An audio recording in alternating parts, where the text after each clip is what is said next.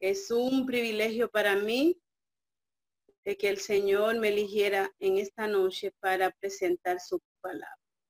Pero antes de abrir la palabra de Dios, vamos a orar nuevamente. Oremos. Querido y bondadoso Padre que estás en los cielos, una vez más, Señor, te alabamos, te bendecimos y te glorificamos. Te damos infinitas gracias porque a pesar del ajetreo de este día de hoy, tú nos permites sacar este tiempo para venir delante de ti, para alabar y glorificar tu nombre. Padre, vamos a abrir tu palabra.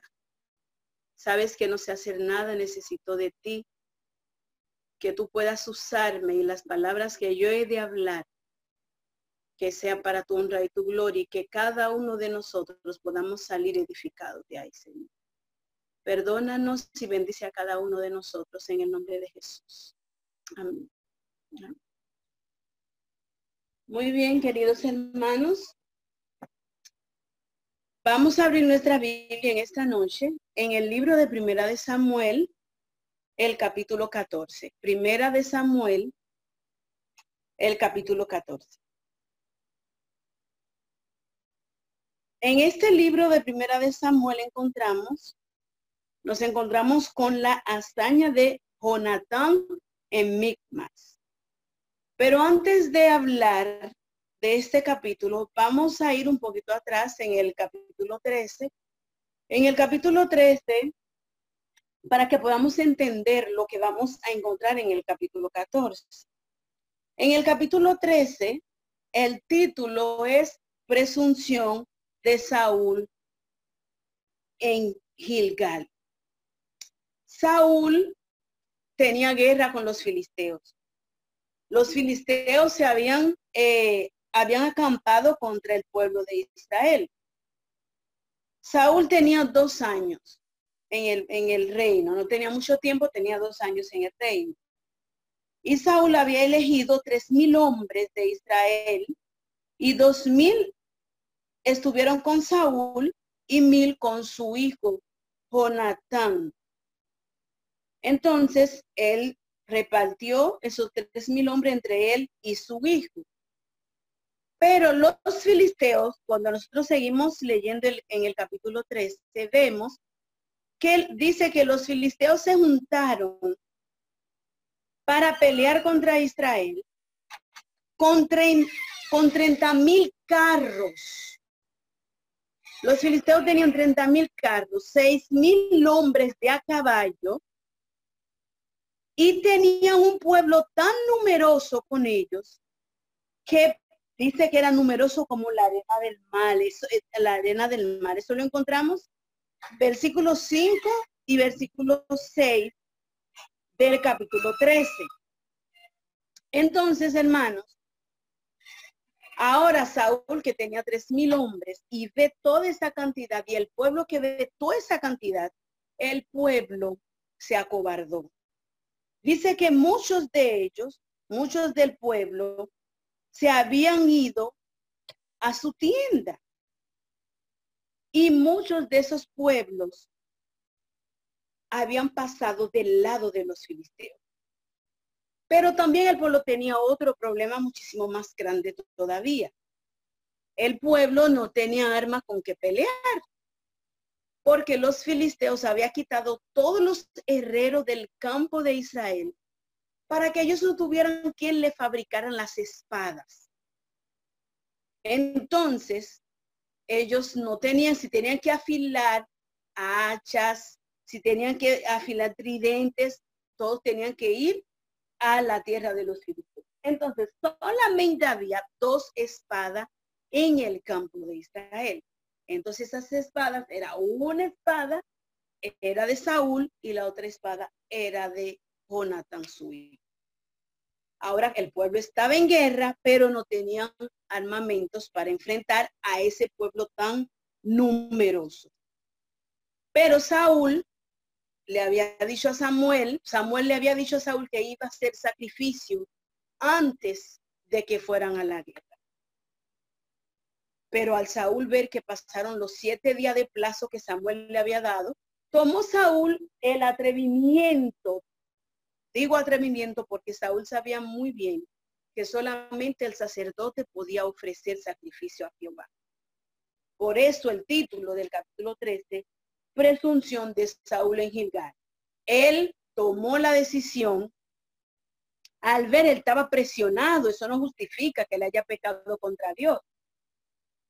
Al ver él que estaba presionado, que tenía tan poco pueblo con él y además el pueblo lo había abandonado, entonces él tomó la decisión de hacer ese sacrificio. Entonces, luego de hacer ese sacrificio, dice que inmediatamente después de ofrecer el sacrificio, Samuel aparece y entonces Samuel se disgusta y le presenta todo lo que Jehová había dicho en contra de él por haber desobedecido el mandato del Señor. Entonces ahora la batalla estaba en pie. Samuel se fue, pero como quiere el pueblo estaba acampado, los dos pueblos listos para la batalla. Pero ¿qué pasa? En el capítulo 14 encontramos que Jonatán tomó la decisión de separarse del pueblo. En el versículo 1 encontramos que dice, un día aconteció que Jonatán, hijo de Saúl, dijo a su criado que le traía las armas, ven y pasemos a la guarnición de los filisteos, que está al otro lado. Y no le hizo saber a su papá, ni a nadie, ni al pueblo, no le hizo saber a su padre lo que había decidido. Saúl estaba en el término de Gabá, debajo de un granado que hay en Migrón, y el pueblo que estaba con él era como 600 hombres. Imagínense, hermanos, él tenía 600, de los 3000 que tenía, solamente le quedaban 600 hombres. Mientras que los filisteos dicen que ellos tenían 30 mil carros, 6 mil hombres de a caballo y un pueblo tan numeroso como la arena del mar. Entonces, ahí no había victoria para ellos. Y más si había desobedecido el mandato de Jehová. Pero Jonatán era un siervo de Dios. Jonatán confiaba plenamente en el Señor. Por eso el título de este tema en esta noche ¿Quieres ser un instrumento de Dios? Y Ahías, hijo de Aitot, hermano de Icabot, hijo de Fines, hijo de Li, sacerdote de Jehová en Silo, llevaba el lejos y no sabía el pueblo que, que Jonatán se había ido. Jonatán se fue, no le dijo nada a nadie. Entonces, vamos al versículo 4. Y entre los pasos por donde Jonatán procuraba pasar a la guarnición de los filisteos, había un peñasco agudo de un lado y otro peñasco agudo del otro lado. El uno se llamaba Bose y el otro Cené. Uno de los peñascos estaba situado al norte hacia Micmas y el otro hacia Gabá. Dijo pues Jonatán a su criado, ven, pasemos a la guarnición de estos incircuncisos, quizás Jehová haga algo por nosotros, que no es difícil a Jehová salvar con muchos o con pocos. Estos hombres, hermanos, tomaron la decisión de pasar a la guarnición de los filisteos. Ellos vieron que había problemas, que había situaciones, pero no se quedaron de brazos cruzados. Tomaron la decisión de pasar a la guarnición de los filisteos porque ellos sabían que no era difícil para Jehová salvar, con muchos o con pocos. Y su paje de armas le respondió, haz todo lo que tienes en tu corazón. Ve y he aquí que yo estoy contigo a tu voluntad. Entonces, estos hombres demostraron que estaban movidos por una influencia. Pero no era cualquier influencia que los movía, era la influencia del mismo Dios, porque Jonatán creía que Dios podía salvar con pocos o con muchos. Entonces Jonatán le dijo, aquí nosotros pasaremos a estos hombres y nos mostraremos a ellos. Y si nos dijeren así, estad hasta que lleguemos a vosotros, entonces nos estaremos en nuestro lugar y nos subiremos a ellos. Mas si nos dijeren así, subid a nosotros, entonces subiremos porque Jehová los ha entregado en nuestras manos y esto no será por señal. Ellos movidos por la influencia de Dios, siguiendo la, la orden de un general que era más que humano, ellos se arriesgaron, se fueron y planearon lo que ellos iban a hacer. Ellos eran temerarios, y contrario a todas las leyes militares, porque recuerden que yo le dije que solamente Jonathan tenía espada. En ese caso solamente Jonathan, su, eh, su siervo no tenía. Pero no solamente eso, sino ellos eran dos en número, era demasiado inferior a la cantidad de filisteos que había. Pero como ellos estaban movidos por el Espíritu de Dios, Jonatán no se debía a una temeridad humana. No dependía de lo que él y su escudero pudieron hacer. Era el instrumento que Dios usaba a favor de su pueblo Israel en este momento. Ellos trazaron sus planes y confiaron su causa en las manos de Dios. Avanzarían si el ejército filisteo le decía que subieran, le desafiaban. Si le decía que se quedaran en su lugar, ellos se quedaban. Pero si le decía que subieran, ellos entendían que era la señal que Dios le había dado de que Dios iba a entregar a esos hombres en sus manos. La palabra que movió y le dio confianza también al escudero fue que dijo, quizás Jehová haga algo por nosotros. Nosotros siempre, muchas veces, nos encontramos en situaciones difíciles, nos desesperamos. Pero en esta noche el Señor quiere que entendamos que si nos depositamos en sus manos y confiamos en que Él nos puede ayudar, no importa cuán grande sea la situación, si decimos quizás Jehová hará algo por nosotros, que no es difícil para Él salvar con mucho o con pocos, Jehová siempre estará a nuestra disposición. Sigue diciendo, Jonatán se mostró a ellos en el versículo, en el versículo 9, dice, y si nos dijeran, estar aquí, esperad hasta que lleguemos a vosotros, entonces nos estaremos en nuestro lugar y no subiremos a ellos. Mas si nos dijeren subid a nosotros, entonces subiremos porque Jehová nos ha entregado en nuestras manos y esto no será por señal. Se mostraron pues ambos a la guarnición de los filisteos. Y dijeron, he aquí los hebreos que salen de las cuevas. Recuerden que yo le dije que en el capítulo 13 dice que muchos se habían escondido en cuevas, en fosas, en fosos, en, en muchas cavernas se habían escondido con tal de salvarse su vida. Entonces, cuando los filisteos los vieron a ellos, pensaron que ellos eran uno de los desertores. Y los llamaron, era como para ridiculizarlos y burlarse de ellos. Pero, pero lo que ellos no sabían era que quien estaba acompañando a esos dos hombres atrevidos que estaban dispuestos a subir hacia donde ellos estaban. Entonces, Sigue diciendo la palabra de Dios. Cuando Jonatán escuchó que le dijeron que subieran hacia ellos, Jonatán entendió que Dios había escuchado su, oración, su palabra, y, y el paje también entendió que ese era el momento de actuar, que era el momento de levantar bandera en el nombre de Jehová.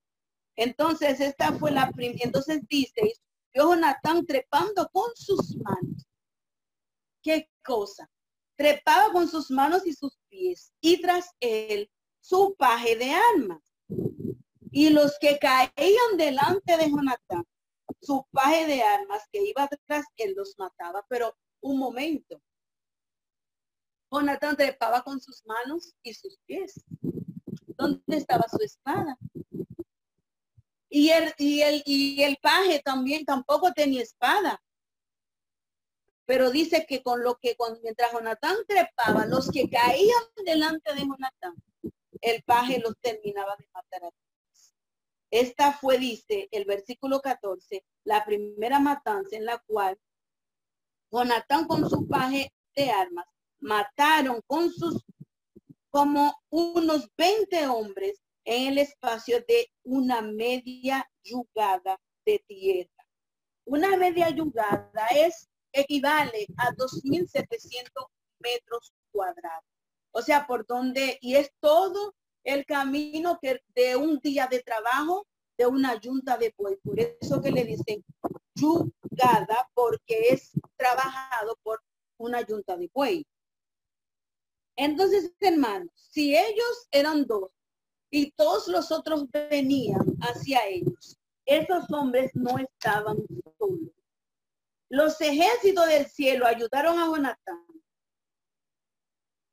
habría sido tan fácil para los filisteos matar a estos dos hombres, valientes e intrépidos, pero no pasó eso por la mente de esos dos solitarios. No pasó eso por la mente de Jonatán. Jonatán sabía que él no iba a morir porque Jehová los había entregado en su mano.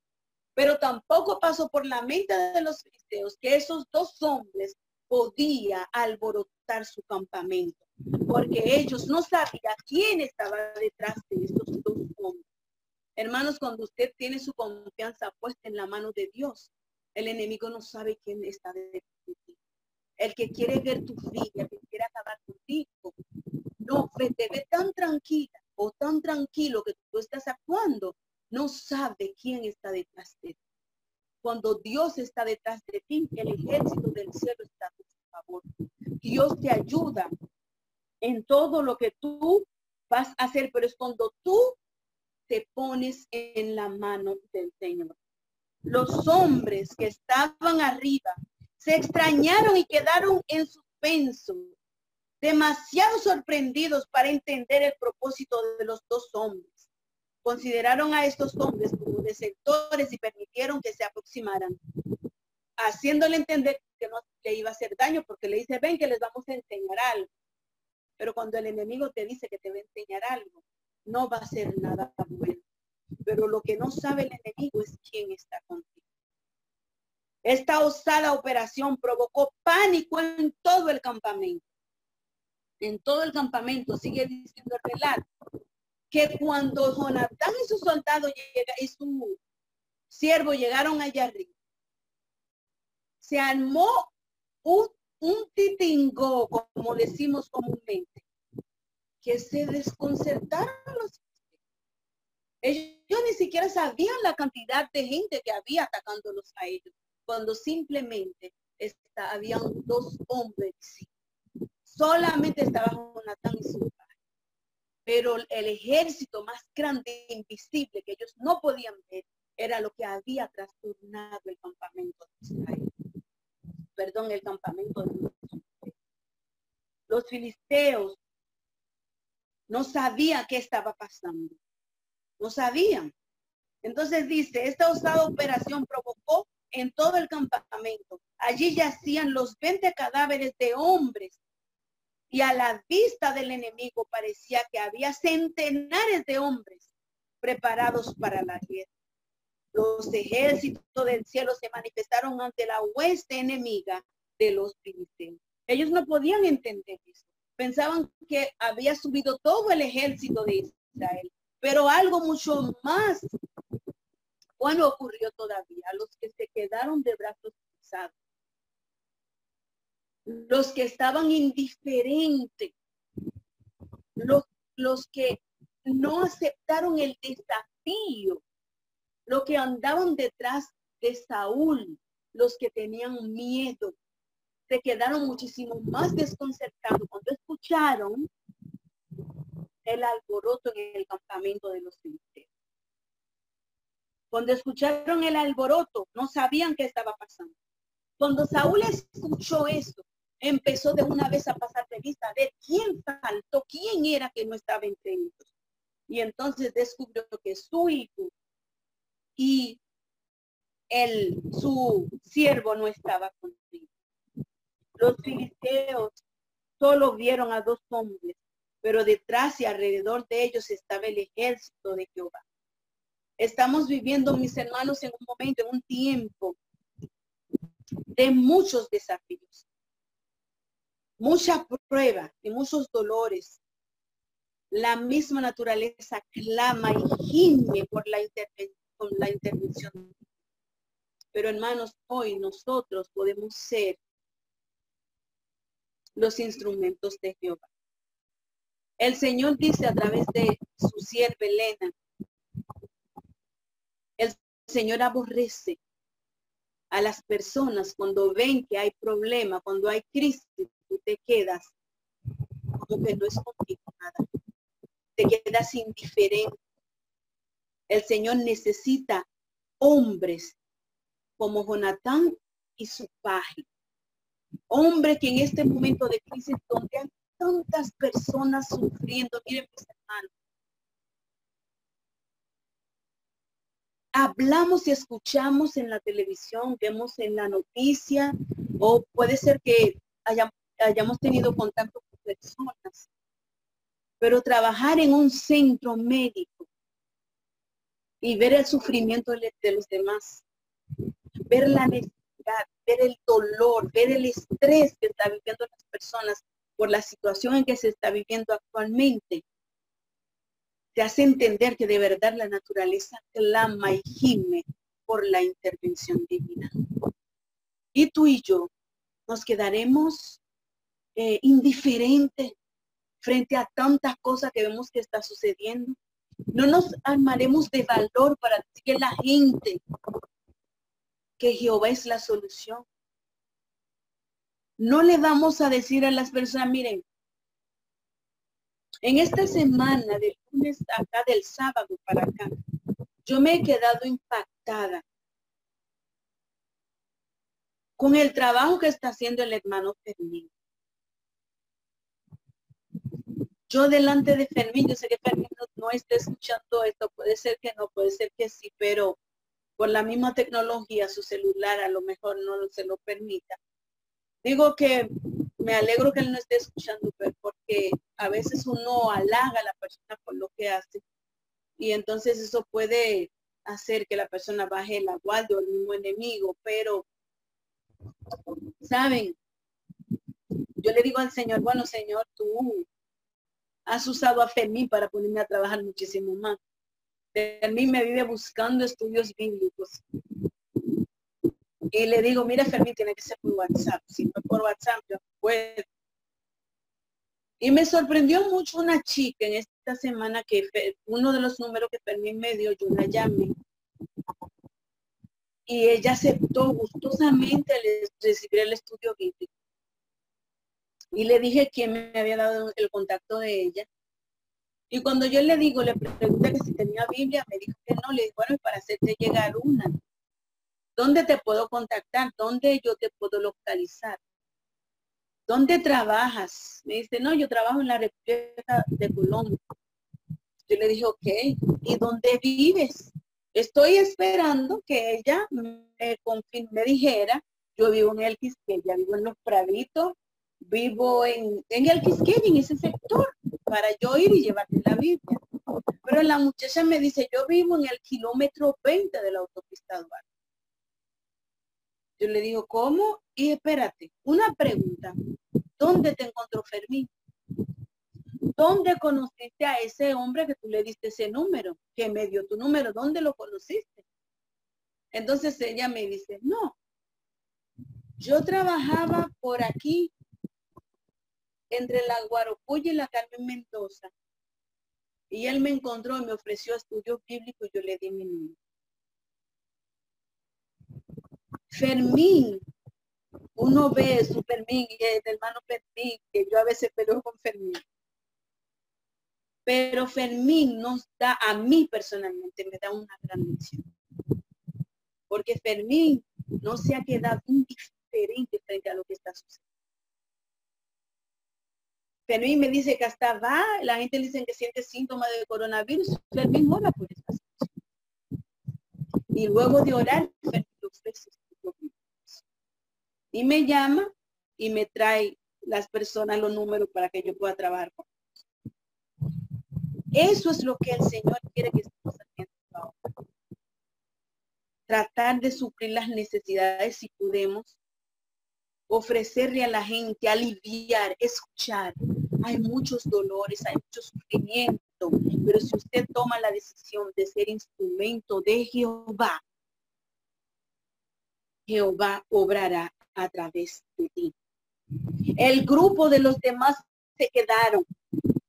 Pero cuando Jehová empieza a obrar, cuando Jehová empieza a trabajar, los que se quedan indiferentes te acompañan a trabajar. Cuando escucharon el alboroto, pasaron revista, vieron que faltaba Jonatán y su eh, escudero, entonces van, todos van al encuentro, todos van a la batalla. Y dice, sigue diciendo la palabra de, Dios, que fue tal el estruendo en el, en el campamento que hubo temblor en el campamento. La tierra tembló, oye, frente a dos hombres visiblemente, cuando ellos eran como la arena del mar. Entonces dice que, que la tierra tembló y entre toda la gente de la guarnición y los que habían ido a hacer eh, correría, también ellos temblaron y la tierra tembló. Hubo pues gran consternación. Los centinelas de Saúl vieron desde Gabá de Benjamín cómo la multitud estaba turbada. Los que estaban mirando de lejos vieron que la multitud estaba turbada. Y ellos fueron a ver qué estaba sucediendo. Y cuando subieron, dice, entonces Saúl dijo al pueblo que tenía consigo, reconocer luego y mirar quién haya ido de nosotros. Cuando vieron que era Jonatán, entonces Saúl dijo, trae aquel arca para buscar la presencia de Jehová. Y aconteció que cuando Saúl, dice, cuando Saúl aún hablaba con el sacerdote, el alboroto que había en el campamento de los judíos se aumentaba e iba creciendo en gran manera. Entonces Saúl dijo al sacerdote, detén tu mano. Y entonces Saúl juntó al pueblo que estaba con él. Cuando el pueblo llegó para ir supuestamente a hacer algo, cuando llegó para supuestamente ir a hacer algo, cuando ellos llegaron, vieron que los filisteos, uno se mataba entre otros. Uno se mataba entre otros. Como sus instrumentos para que el Señor nos quiere como su instrumento para que peleemos la última batalla. Hay una última batalla que es la batalla espiritual.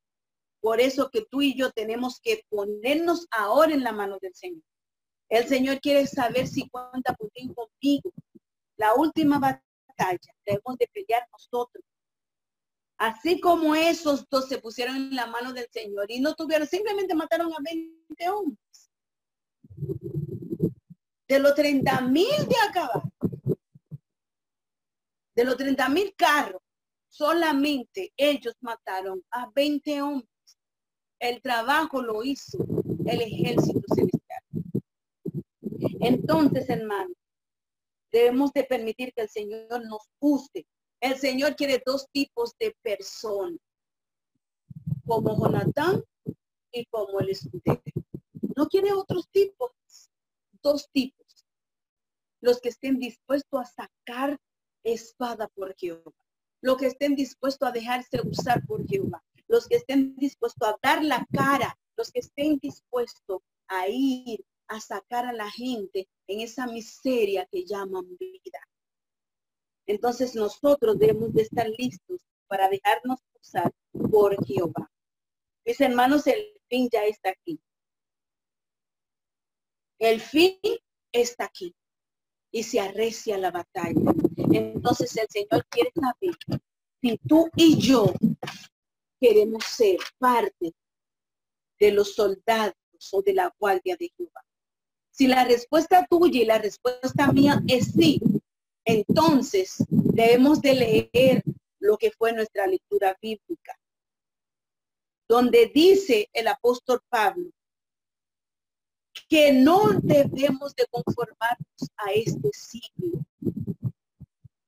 sino transformarnos por medio de la renovación de nuestro entendimiento.